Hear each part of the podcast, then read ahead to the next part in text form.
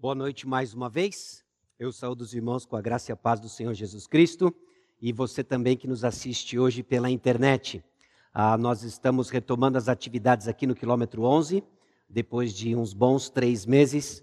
O Senhor, na sua bondade, no seu amor, na sua sabedoria, permitiu com que nós nos reuníssemos mais uma vez aqui. Condições limitadas, repleto de recomendações, literalmente mascarados, mas aqui estamos nós para aprender mais do Senhor, para louvar o Senhor. Amém? Excelente. Abra sua Bíblia em 1 Timóteo, capítulo 1. Nós estamos dando sequência à série de mensagens na exposição da primeira carta de Paulo a Timóteo. Nós vamos caminhar nessa série até meados do mês de outubro. O tema desse ano 2020 é ser e fazer discípulos. Estamos intencionalmente refletindo, olhando para a palavra de Deus, o que, que significa ser um discípulo, o que, que significa e quais as implicações de fazermos discípulos. É o que nós temos refletido ao longo do ano de 2020. Lembrando que 1 e 2 Timóteo, como nós estabelecemos há duas semanas atrás, eram cartas missionárias, no sentido de que nós temos um apóstolo, o apóstolo Paulo, correspondendo com um representante apostólico, um jovem pastor chamado Timóteo. E ele troca cartas, ele troca conselhos e, obviamente, movido pelo Espírito Santo, registrando aquilo que hoje nós chamamos de palavra inspirada. É assim que nós estamos encarando a série de 1 Timóteo, uma correspondência missionária, em que a missão de guardar o Evangelho, de proclamar o Evangelho, é destrinchada e que tem regulamentado a vida da igreja, que deve regulamentar a vida da nossa igreja. Vimos que essa carta ela foi escrita para que saibamos como nos portar quando nos juntamos como seguidores de Cristo para adoração e então quando nos espalhamos para servir o Senhor durante a semana. Trocando em miúdos, meus irmãos, a maneira como nós vivemos, a maneira como nós nos organizamos importa, importa muito. Porque Deus confiou à igreja a proclamação do evangelho e o meio altera o conteúdo. Então nós podemos cooperar, nós podemos fielmente proclamar o evangelho, quando então nós somos exatamente aquilo que Deus quer que sejamos como igreja do Senhor Jesus Cristo. Nessa série, eu espero que fique claro para você a importância da doutrina da igreja, a centralidade da missão da igreja e a vida da comunidade dos discípulos. Ao longo então das próximas semanas, nós vamos extraindo princípios nessas três grandes áreas. No que se refere à importância da doutrina da igreja, a centralidade da missão da igreja e a vida da comunidade dos discípulos. 1 Timóteo, capítulo 1, versículos 8 a 17, nós vamos ver hoje, em particular, que essa mensagem que nós somos chamados a guardar como igreja, esse baluarte coluna da verdade, essa mensagem ela é poderosa para transformar. Eu espero que você não escute isso como mais um clichê que nós ah, gostamos de repetir inúmeras vezes por sermos evangélicos, ortodoxos, crentes na palavra de Deus. Que a familiaridade não tire o brilho de reconhecer que a mensagem que guardamos, ela é capaz de nos transformar, ela é poderosa de nos transformar. E eu pergunto para você, quão poderoso é o Evangelho? Se você tivesse que dizer quão poderoso é o Evangelho, como que você responderia essa pergunta? Não só no que você acredita ser verdade, mas como a sua vida responde à pergunta: quão poderoso é o Evangelho? Porque, meus irmãos, o Evangelho está sendo atacado da mesma forma como o conselho, o primeiro conselho divino, em Gênesis capítulo 2, foi atacado em Gênesis capítulo 3. Porque alguns duvidam do poder do evangelho. Alguns duvidam do poder do evangelho. É quando nós olhamos alguém e julgamos como causa perdida. Nós estamos duvidando do poder do evangelho quando rotulamos pessoas de causa perdida. A passagem de hoje nos ajuda a enxergar que não existe causa perdida. Na tarefa de ser discípulo, fazer discípulo, você precisa seguir com a seguinte convicção: não existe causa perdida. E quando eu digo causa, é obviamente fazendo referência a alguém. Não existe alguém que esteja além do alcance da graça de Deus. Isso é consolo para você, mãe, que tem visto o seu filho entrando por um caminho de perdição. Isso é conselho para você que tem parentes que ainda não conhece o Senhor Jesus Cristo. Isso é consolo para você que interage com colegas de trabalho que têm se mostrado difíceis de lidar. Não existe alguém que esteja além do alcance da graça de Deus. Não duvide do poder do Evangelho. Porque ao duvidarmos do poder do Evangelho, nós começamos a caminhar com pessoas que também negam o poder do Evangelho. Será que o Evangelho alcança? E a dúvida quanto ao poder do Evangelho nos leva a um estado de cinismo ao ponto de negar o seu poder. E quando há dúvidas e quando há negação do poder do Evangelho, nós estamos prontos para abraçar o substituto do Evangelho. Meus irmãos, este, a grosso modo, são os grandes passos do engano e do desvio. Nós somos chamados a guardar o Evangelho convictos de que ele é poderoso para nos transformar. Transformou você, transformou a mim. Amém? Então, quão poderoso é o Evangelho? Antes de ler, eu quero passar com os irmãos só alguns pontos e preparar você para a leitura do texto, conforme nós temos feito isso ao longo das últimas semanas. Nos versículos 8 a 11, o apóstolo Paulo traz para nós o propósito da lei. E o contexto é que os falsos mestres pervertiam o objetivo da lei de Deus. Além de terem manias de discussões fúteis e inúteis, além de atribuírem para si um valor maior do que de fato eles eram, de serem inflados, orgulhosos, os falsos mestres, no contexto de Timóteo, eram homens que pervertiam o propósito da lei de Deus. Na tarefa de ser discípulo e fazer discípulo, nós precisamos saber o propósito da lei de Deus. E dos versículos 8 a 11, o apóstolo Paulo nos ajuda, movido pelo Espírito Santo, a entender o propósito da lei. E nos versículos 12 a 17, nós vemos a transformação da graça de Deus no testemunho do perverso Saulo e sua transformação para ser o fiel Paulo. Bendita esperança.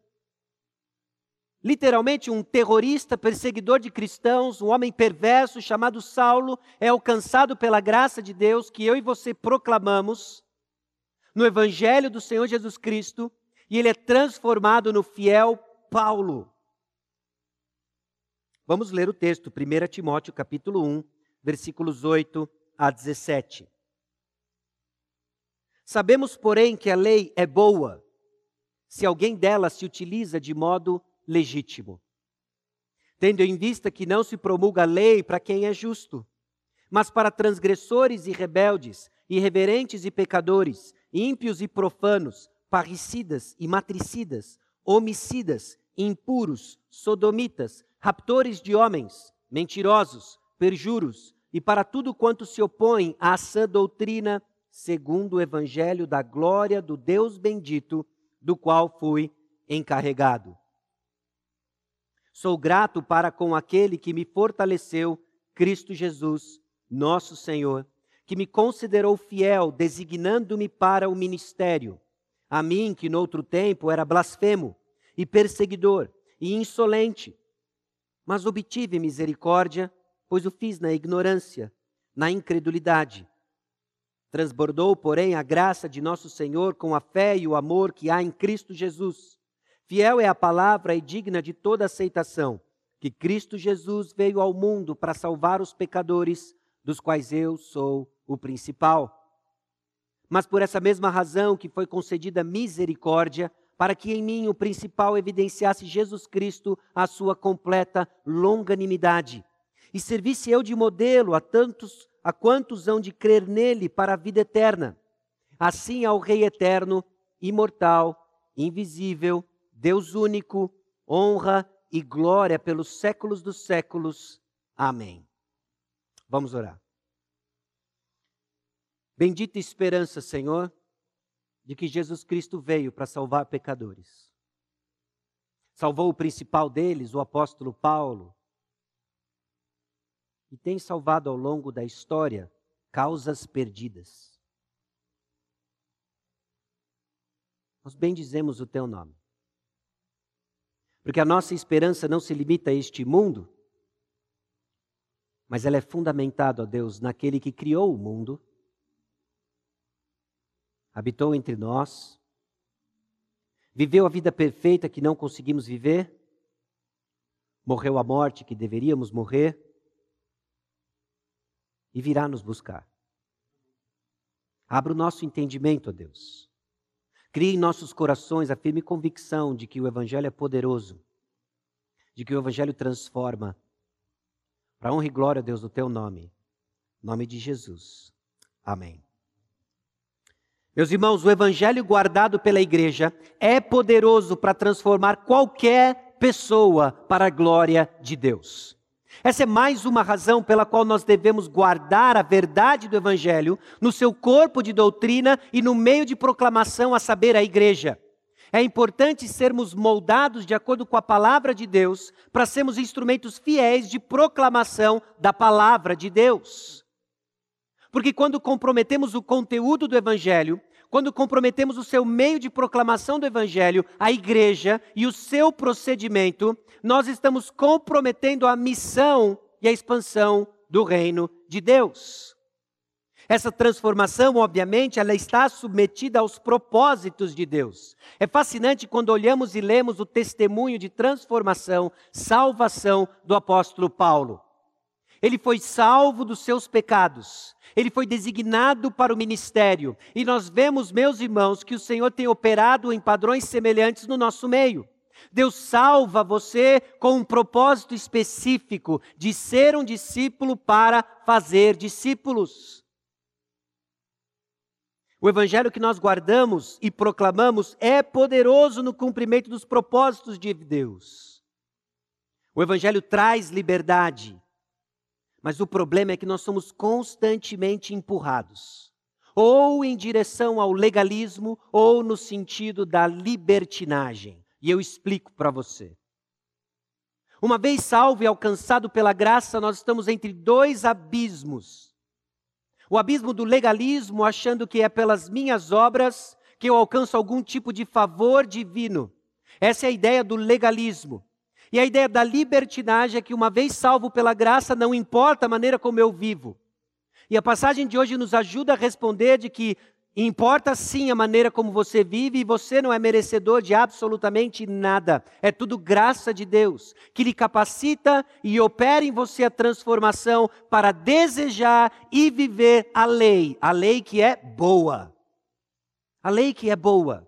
É importante termos uma visão correta do propósito da lei e a lei ela é boa. E por que ela é boa? Meus irmãos, a lei do Senhor aponta ao homem sua real necessidade. Os versículos 8 a 11 têm declarações importantes sobre a lei de Deus. Aliás, a lei de Deus, no Novo Testamento como um todo, é um assunto complexo, fascinante, multifacetado. Os versículos 8 a 11 não são a declaração final sobre a lei no Novo Testamento, mas é uma declaração importante sobre a lei no Novo Testamento. E de cara, o apóstolo Paulo nos ajuda a entender que a lei é boa. E nós temos uma herança evangélica que tem olhado a lei de Deus com certa suspeita. Você já reparou nisso? Não, nós somos da graça, nós não somos da lei. É como se a lei fosse algo ruim, é como se o Antigo Testamento fosse algo que eu preciso evitar e correr logo para Mateus, Marcos, Lucas, João, e aí me deleitar em Romanos, e aí ir para a galera nas epístolas de Paulo, porque é da graça. Meus irmãos, a graça de Deus está de Gênesis a Apocalipse, e a lei ela é boa e ela tem a sua função. Nós não podemos olhar para o Antigo Testamento desprezando aquilo que Deus revelou para o meu ensino, para o seu ensino. A lei, ela é boa. É quase como se olhássemos para as facas com suspeita depois de ouvir de um assassinato cuja ferramenta do homicídio foi uma faca. É quase como se olhássemos com um carro com desprezo porque ele não me ajuda a cruzar o Atlântico. É como se olhássemos para algo e julgássemos ruim porque ele não cumpre o propósito para o qual ele nunca foi criado para cumprir. Então, para entendermos que a lei é boa, nós precisamos entender qual é o seu papel. Porque, de fato, pessoas têm atribuído à lei, à lei de Deus, uma fama ruim, porque elas esperam da lei o que ela nunca iria dar de qualquer maneira. Então, qual é o propósito da lei? Meus irmãos, a lei de Deus, ela é boa. A lei de Deus, ela é boa. E ela tem um propósito. O apóstolo Paulo liga a qualidade da lei de Deus como boa à sua finalidade. Sabemos, porém, que a lei é boa se alguém dela se utiliza de modo legítimo. Bom, eu vou ler para os irmãos algumas passagens, em especial de Gálatas, em que nós vemos o apóstolo Paulo destrinchando a importância da lei e o seu propósito. Gálatas capítulo 4, versículos 4 e 5, diz o seguinte: Vindo, porém, a plenitude do tempo, Deus enviou seu filho, nascido de mulher, nascido sob a lei para resgatar os que estavam sob a lei, a fim de que recebêssemos a adoção de filhos. O apóstolo Paulo começa a nos ajudar a entender de que a lei tem um aspecto temporário.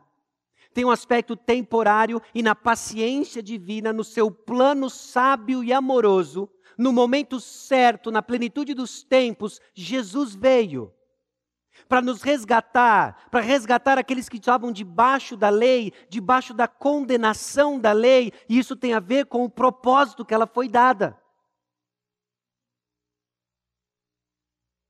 Gálatas capítulo 3, versículos 23 a 29 diz o seguinte: Mas antes que viesse a fé, estávamos sob a tutela da lei e nela encerrados. Para essa fé que de futuro haveria de revelar-se de maneira que a lei nos serviu de aio para nos conduzir a Cristo, a fim de que fôssemos justificados por fé.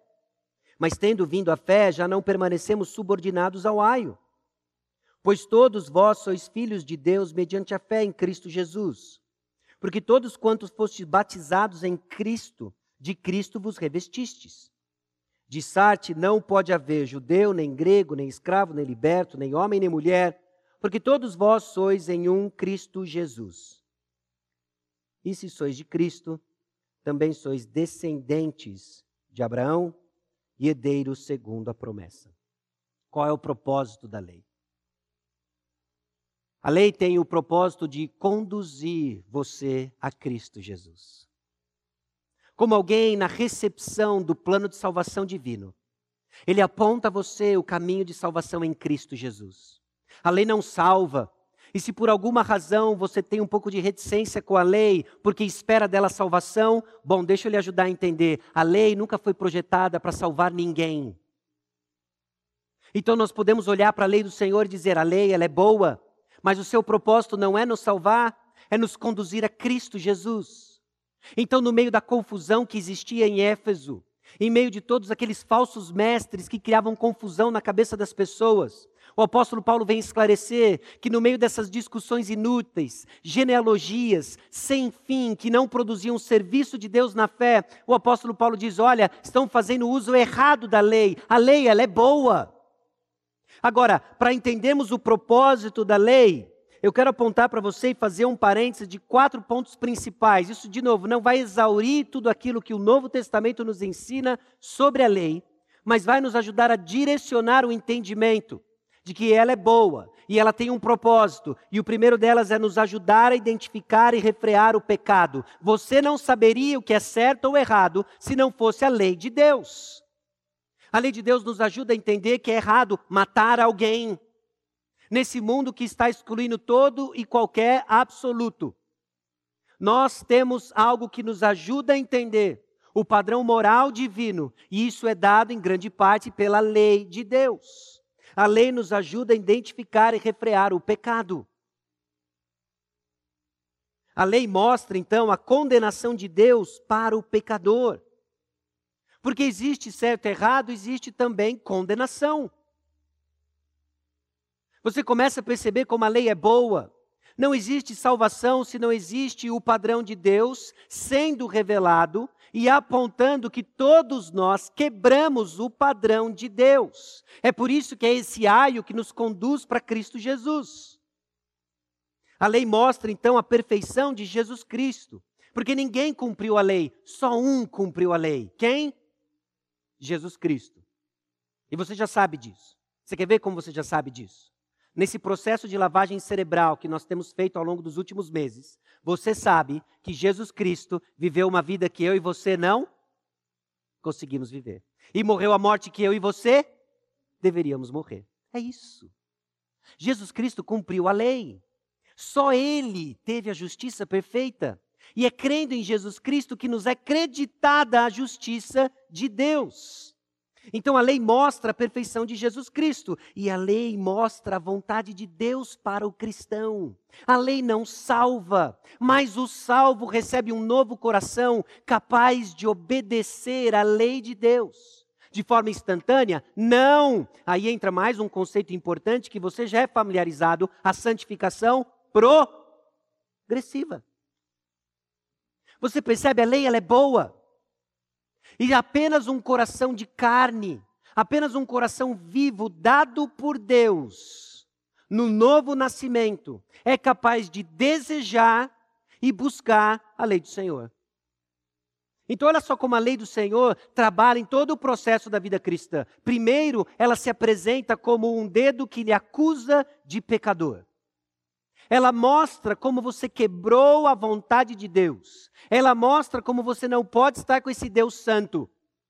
E aí talvez crie um pouco de embrulho no nosso estômago. Como assim ela é boa? Bom, mas ela nos conduz a Cristo Jesus. E Cristo Jesus então se mostra como aquele que cumpriu a lei, que viveu de forma perfeita a lei de Deus e nos dá um novo coração. Aí nós voltamos para a lei de Deus. E agora vemos a vontade de Deus expressa para nós, que distingue o que é certo do errado, o bem do mal, e onde nós devemos caminhar. A lei, ela é boa, mas nós precisamos entender o seu propósito. Senão nós iremos rotulá-la de má, quando na verdade ela é boa. Quando ela é boa. Meus irmãos, a lei do Senhor, ela tem um propósito. Ela não só tem um propósito, como ela também tem um público. Os versículos 9 a 10 têm uma lista um tanto quanto sinistra, cabulosa, de gente fora da lei.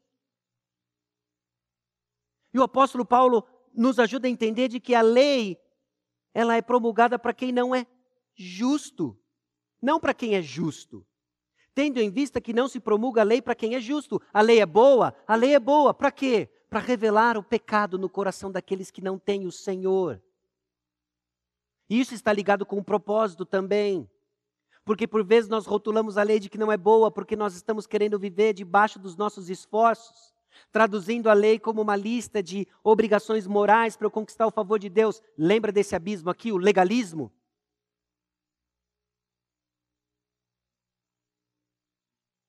O público não é apenas gente que transgrediu a lei, mas pessoas literalmente sem lei, rebeldes.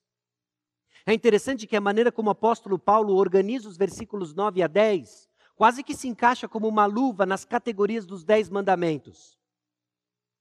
Por exemplo, quando ele fala patricidas e matricidas, formas extremas de desonrar os pais. Gente disposta e pronta a matar o próprio pai, a própria mãe. É uma forma extrema de desonra ao pai. Ou quando ele diz uh, sodomitas, a, a imoralidade, a homossexualidade, formas extremas de adultério. Ela não é uma lista exaustiva, mas ela nos ajuda a entender, principalmente na sua declaração final, no versículo 10. Para tudo quanto que se opõe à sã doutrina, o ensino, o ensino que nós somos chamados a guardar, o ensino que, se, uh, que está compatibilizado com a verdade do Evangelho, a graça de Deus. E aqui uma observação importante. A oposição à sã doutrina não é apenas uma questão de corpo de verdades. Não é uma batalha meramente cerebral. A precisão doutrinária, a precisão das palavras, ela é importante, mas não é só isso. Não é menos que isso, mas não é só isso. Porque o oposto da sã doutrina aqui é um conjunto de comportamentos. O apóstolo Paulo bate isso com Timóteo. Ele bate isso com Tito, Tito capítulo 1, versículo 16.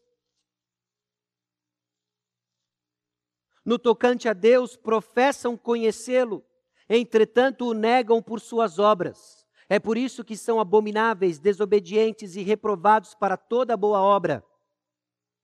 No capítulo 2, versículo 1, tu, porém, fala o que convém à sã doutrina. E o que ele começa a descrever então é comportamento de pessoas transformadas pela verdade, a saber, a sã doutrina. De que aquilo que professamos anda junto com aquilo que nós vivemos.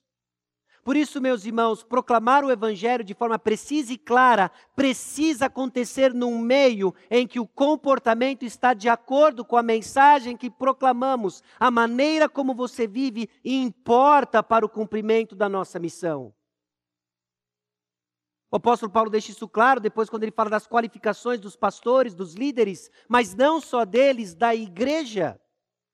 Porque a mensagem que nós proclamamos, ela é ouvida mas ela deve ser vista na maneira como nós nos relacionamos. Sã doutrina, então, não é meramente um corpo de verdades objetivas e sistematizadas. Não é menos que isso, mas engloba a maneira como eu e você vivemos. A forma como nós vivemos importa. A lei do Senhor então tem um público, tem um propósito de nos apontar para Jesus Cristo, evidenciando o nosso pecado. O público são para aqueles que estão inertes na sua consciência, de que vivem uma vida errada e não sabem. E aí vem a lei que é boa para nos conduzir a Cristo Jesus e desperta a nossa necessidade do Senhor Jesus. Você lembra da sua conversão? Você lembra do momento em que você se tornou ciente do seu pecado? Uma mistura de tristeza e eu espero que com alegria, porque não foi só o seu pecado que você tornou ciente, mas você também ouviu que Jesus Cristo é a resposta. É isso que o Evangelho faz, ele cria essa tristeza alegre. Quando nós nos juntamos para celebrar a ceia, é aquele momento sóbrio e alegre. Sóbrio porque nós vemos o preço do nosso pecado, alegre porque nós estamos convictos de que Jesus Cristo gritou da cruz do Calvário: está consumado, ressuscitou o terceiro dia e nós temos uma preciosa e gostosa comunhão. Uma bênção, não é? é essa sóbria alegria. A lei do Senhor tem um público. E não só um público, mas um contexto. O versículo 11, quando fala da sã doutrina de segundo o evangelho da glória do Deus bendito, do qual fui encarregado. O contexto da proclamação da lei é o evangelho. Certa vez eu escutei um conselho e eu quero compartilhar com você. Nunca destrua alguém com a lei de Deus sem a intenção de reconstruí-la na graça de Jesus. Ok? Porque qual é a minha tendência, a sua tendência? Nós gostamos de uma marreta chamada lei. Em especial aqui no campo criação de filhos, não é? Vai dar umas marretadas, não é? Esse pequeno pecador agora vai ouvir sobre a ira de Deus e eu serei o seu mensageiro. E aí nós falamos da justiça de Deus, da importância da obediência, da santidade, sobre o juízo final que lhe aguarda no quarto. Caso você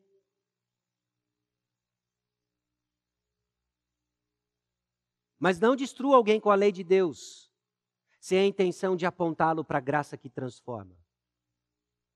Meus irmãos, que são verdades importantes, porque a lei de Deus ela é proclamada no contexto do Evangelho. O apóstolo Paulo não tinha intenção alguma de destruir pessoas com a doutrina da depravação, com a doutrina do pecado, sem também oferecer salvação em Cristo Jesus.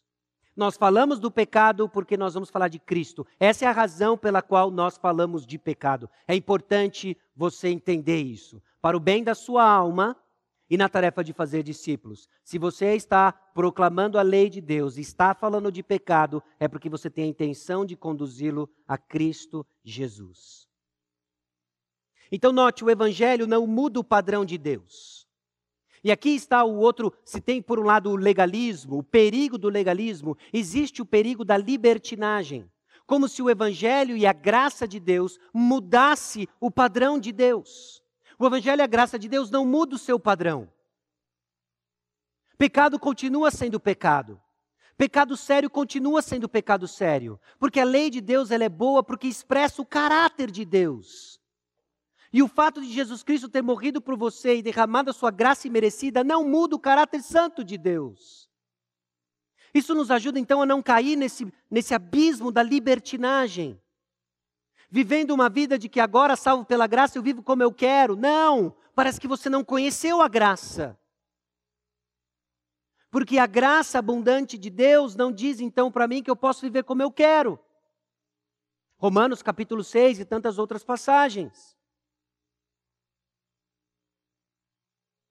Nós temos tempo para dar uma visitada em Êxodo capítulo 33. Segura o seu dedo em 1 Timóteo e vamos para Êxodo capítulo 33. É um conjunto de capítulos fascinante do encontro de Deus com Moisés. E o contexto é logo depois da adoração do povo de Israel ao bezerro de ouro. Pare e pense em quão horrível foi esse episódio. Apenas alguns dias depois da libertação do povo do Egito, o povo se curva diante de um bezerro de ouro e denomina esse bezerro o seu salvador. Terrível. Moisés intercede então pelo povo. Em Êxodo capítulo 33, versículo 18, ele diz o seguinte para o Senhor: Então ele disse: Rogo-te que me mostres a tua glória. Isso é Moisés pedindo para ver a glória de Deus. Versículo 19: Respondeu-lhe: Farei passar toda a minha bondade diante de ti e te proclamarei o nome do Senhor. Terei misericórdia de quem eu tiver misericórdia e me compadecerei de quem eu me compadecer. Bom, a bondade e o nome de Deus passarão diante de Moisés. Êxodo capítulo 34, versículos 6 e 7.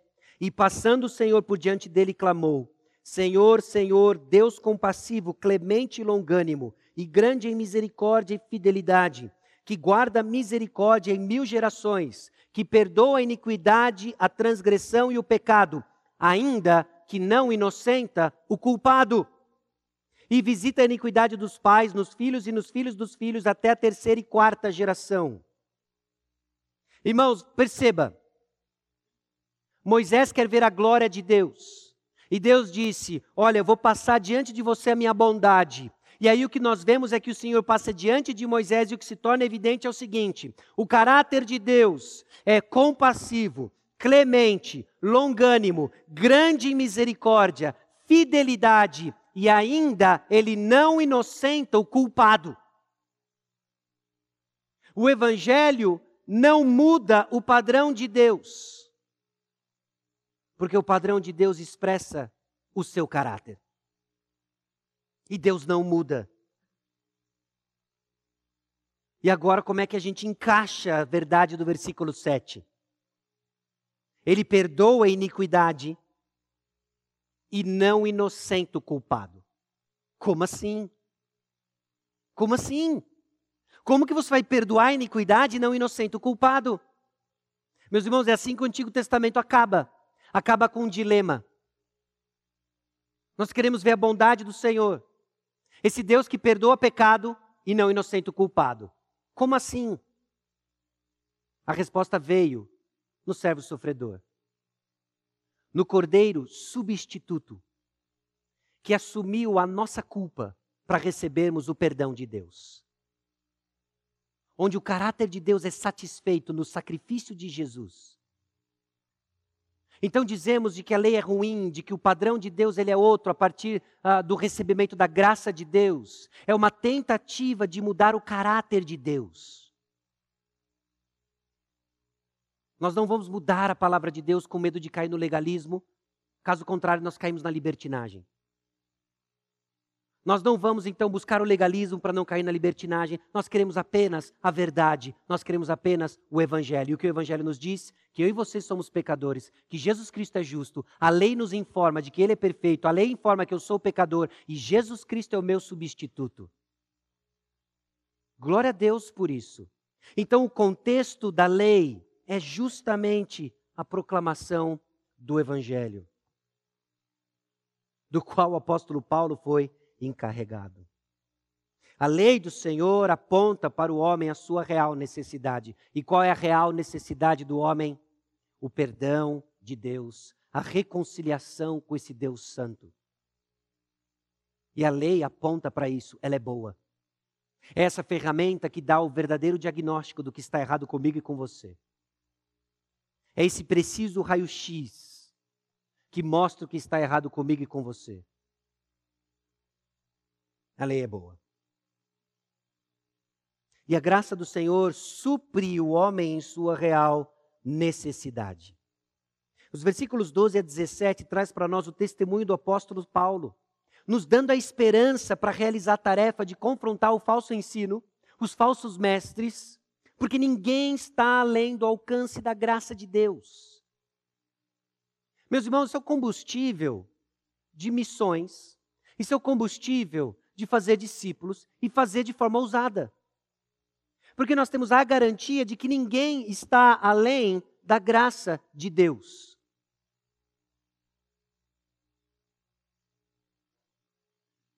O testemunho do apóstolo Paulo nos ajuda a entender o que ele quis dizer com fui encarregado do evangelho, como ele termina o versículo 11. E aí existem duas perguntas muito importantes que nós precisamos responder que, que ele quer dizer com fui considerado fiel? O versículo 12 diz que o Senhor o considerou fiel para o ministério. Será que viu em Paulo ah, uma justiça própria, que viu em Paulo, olha, esse camarada aqui ele é digno, levanta o martelo aí. Eu só alcancei uma geração com essa, mas tudo bem. Será que ele é digno? A segunda pergunta é o que, que ele quis dizer com pois o fiz na ignorância, na incredulidade. Será que o fato de não sabermos de que algo era errado nos isenta da culpa? Bom, se você estava atento na escola dominical de hoje, você sabe que não.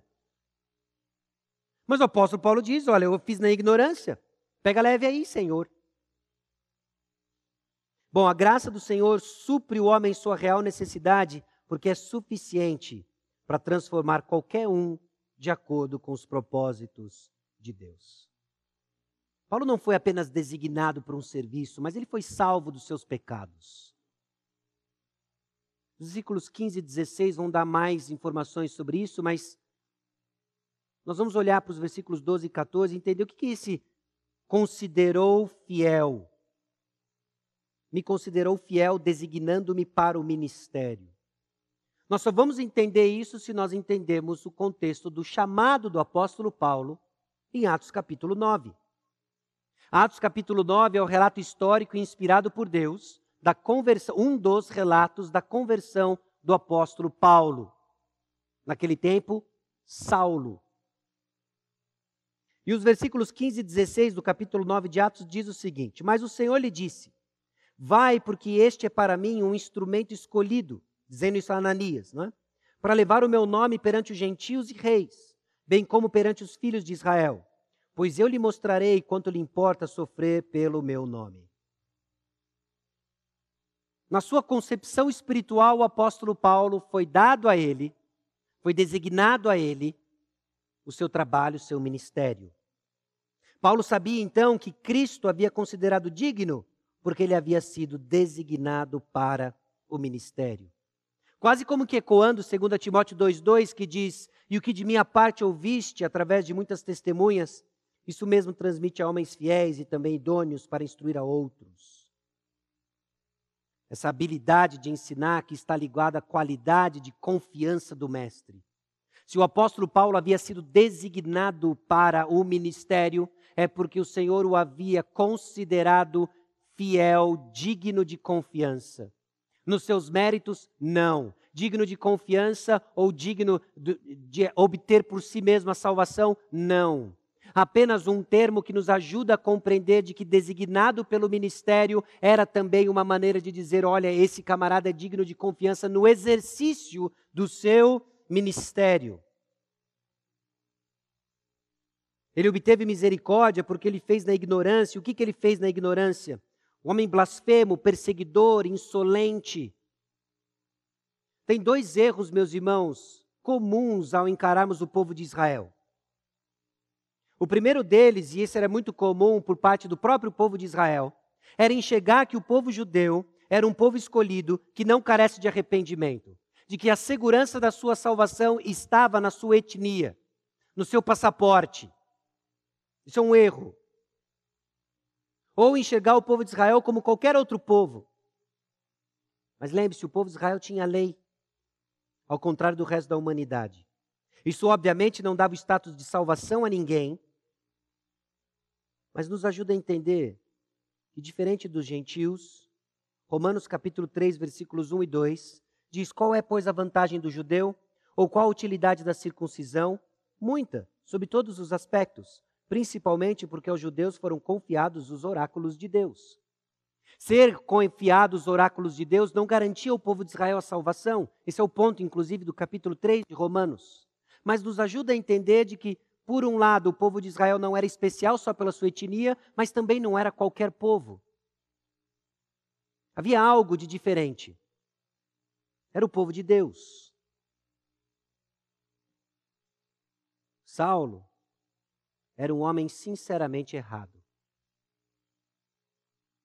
Ele era culpado. Ele era sincero no seu erro, mas ele era culpado.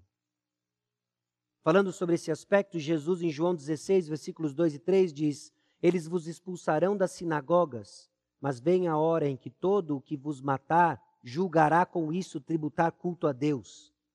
Isso farão porque não conhecem o Pai, nem a mim. Bom, havia algo de especial no povo de Deus que não garantia de forma nenhuma a salvação para ele. E nós sabemos que Saulo era culpado. A lei de Deus fazia uma distinção entre pecados de ignorância versus pecados de pulso levantado, pecados deliberado. E isso nos informa bastante sobre o caráter de Deus. Para os pecados feitos em ignorância, cometidos de forma ignorante, Havia sacrifícios, havia provisão.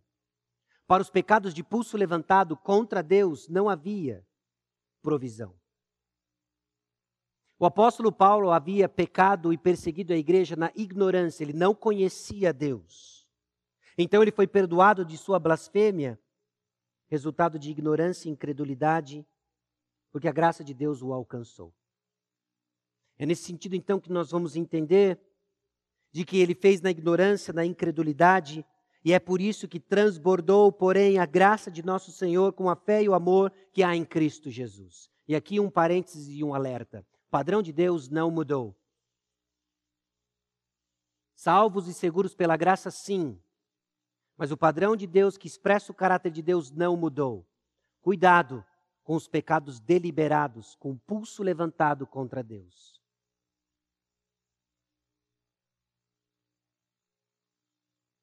A graça do Senhor supre o homem em sua real necessidade e ela transforma qualquer um de acordo com os propósitos de Deus. E é o plano de Deus para salvar pecadores. Fiel é a palavra e digna de toda aceitação que Cristo Jesus veio ao mundo para salvar os pecadores, dos quais eu sou o principal.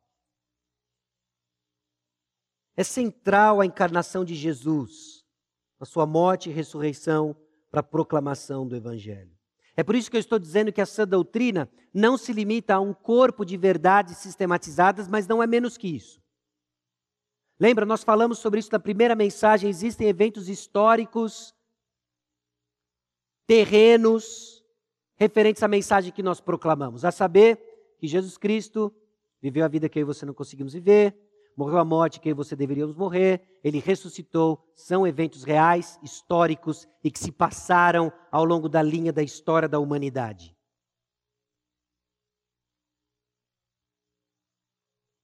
Agora, tanto o versículo 13 como o versículo 16 enfatiza a misericórdia de Deus. A paciência de Deus se torna evidente. Olha o versículo 16, mas por essa mesma razão que me foi concedida misericórdia, para que em mim o principal evidenciasse Jesus Cristo, a sua completa longanimidade, e servisse eu de modelo a quantos hão de crer nele para a vida eterna. E aqui eu quero enfatizar com você: sempre há tempo de crer no Senhor. Não existe alguém além do alcance da graça do Senhor. E eu não sei que circunstâncias que você se encontra aqui hoje, não sei que circunstâncias que você hoje nos ouve, mas sempre há tempo de salvação. Hoje é dia de salvação.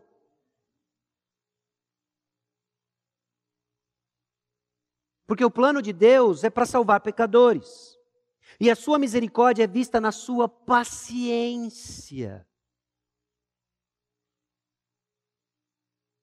Às vezes as pessoas questionam a justiça de Deus diante de tanta injustiça no mundo, mas diante de tanta injustiça do mundo, nós precisamos nos perguntar que quão maravilhosa paciência e misericórdia é essa?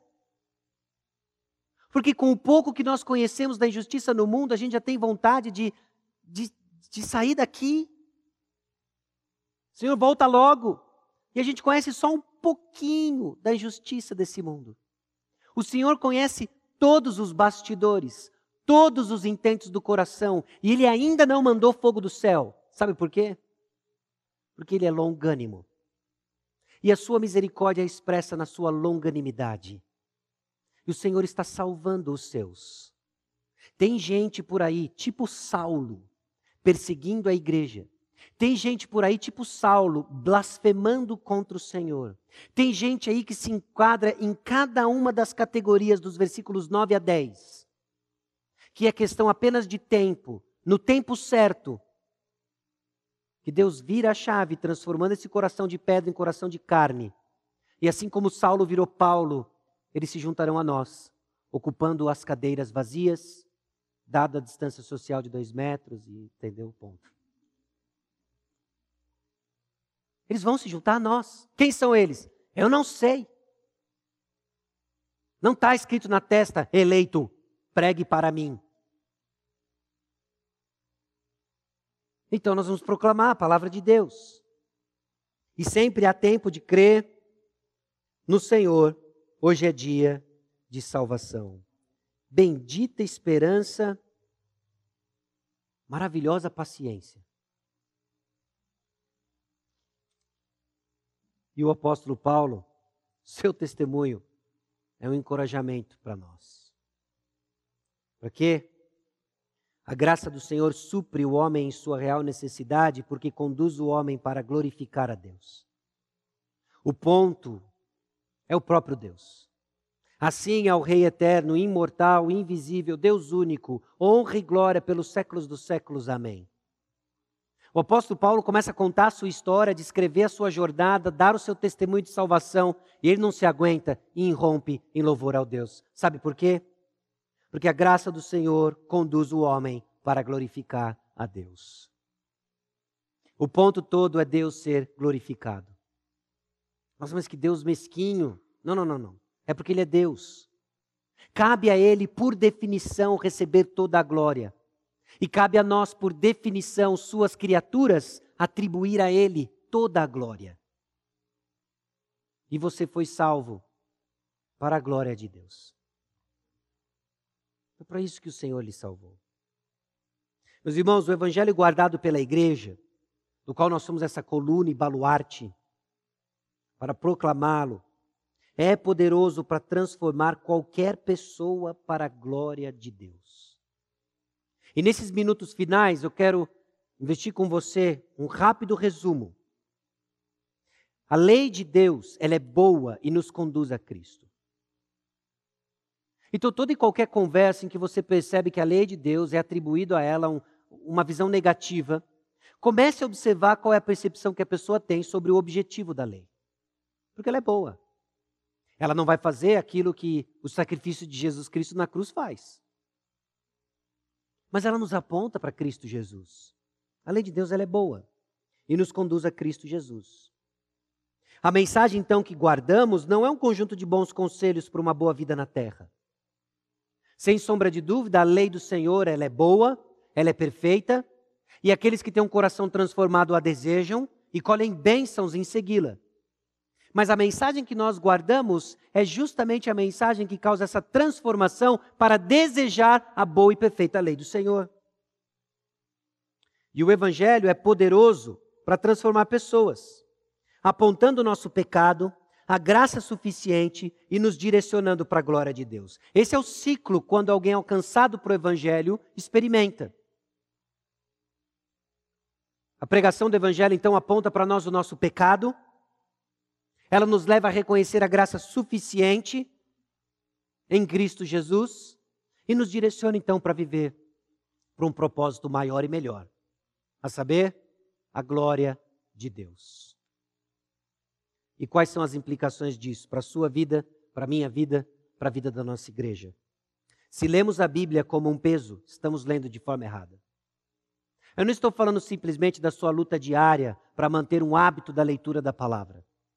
Eu não estou falando da sua luta contra a carne para desejar a, a ler a palavra de Deus. O que eu estou dizendo é que se você lê a, a, palavra de Deus, se você lê a Bíblia, e tudo o que você experimenta é um peso maior nas suas costas, você está lendo errado. E por errado eu quero dizer que você está lendo de forma insuficiente. Você não está chegando ao ponto que esse aio, a lei de Deus, lhe conduz, Cristo Jesus. Se tudo o que você experimenta ao ser exposto à palavra de Deus, é simplesmente mais e mais e mais e mais culpa. Você precisa ouvir toda a história de que a lei de Deus aponta o pecado na sua vida, mas ela aponta a perfeição em Cristo Jesus, a sua graça e o perdão dos pecados. É essa experiência que traz quebrantamento, tristeza e ao mesmo tempo indizível alegria de que eu fui perdoado. E você vai encontrar na palavra de Deus aquilo que o seu coração foi treinado para enxergar. E o que eu quero lhe ajudar a enxergar, o que eu quero provocar o seu coração, é olhar para a Bíblia e enxergar a mensagem da graça. E a graça de Deus, sim, pressupõe a mensagem do pecado.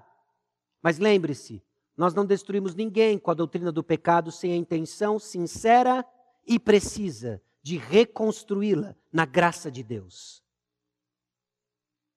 na mensagem de Jesus Cristo. Então a lei do Senhor condena, condena o nosso pecado e aponta para Cristo. E não se esqueça disso. Não existe ninguém fora do alcance da graça de Deus.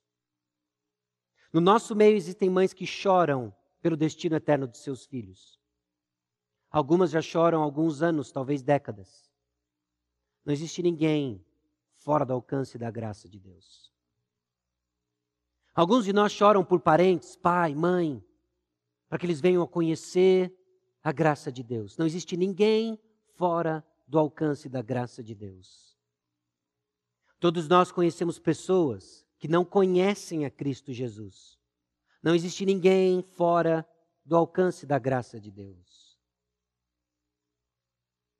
Agora eles se tornam conhecedores da graça por meio do Evangelho. E aí nós damos glórias a Deus pela transformação do Evangelho. Essa é a nossa esperança, meus irmãos. A esperança de que a nossa vida não se resume aqui. Mas aquele que mora lá, desceu aqui mudou a nossa história, mudou a sua história, mudou a minha história e vai continuar construindo a história dele para a glória do nome dele. Eu não sei com relação a você, mas eu encontro muito conforto ao saber que o Senhor está comprometido com o seu projeto para a glória dele. Porque ele não está apostando em nós, mas ele está usando cada um de nós. E nós vamos continuar proclamando a Sua palavra. Amém? Nós vamos orar mais uma vez. Nós vamos cantar mais uma canção. E depois eu tenho alguns avisos para os irmãos. Vamos orar. Senhor, nosso Deus e Pai, nós somos gratos ao Senhor pela mensagem confortante do Evangelho. Pela realidade, ó Deus, de que a Sua palavra expõe nossa natureza, nos aponta para Cristo e nos dá um propósito. Nos dá um coração desejoso de viver para o Senhor. Mas também é verdade, ó Deus, que ainda lutamos contra o pecado remanescente. Transforma-nos, Senhor. Cria em nós um desejo intenso de viver para o Senhor. Olhando a Deus para a lei do Senhor em sua natureza, que expressa o seu santo caráter, por isso ela é boa. Longe de nós, ó Deus, uma vida legalista, confiando em nossos esforços. Longe de nós, uma vida libertina, vivendo os nossos desejos mais perversos. Mas transforma-nos, Senhor. A ser uma comunidade fiel, não só na articulação das verdades da tua palavra, mas uma, uma comunidade fiel em modelar essa transformação em nossos relacionamentos, em nossos discursos, em nossa vida. É no nome precioso de Jesus que nós oramos. Amém.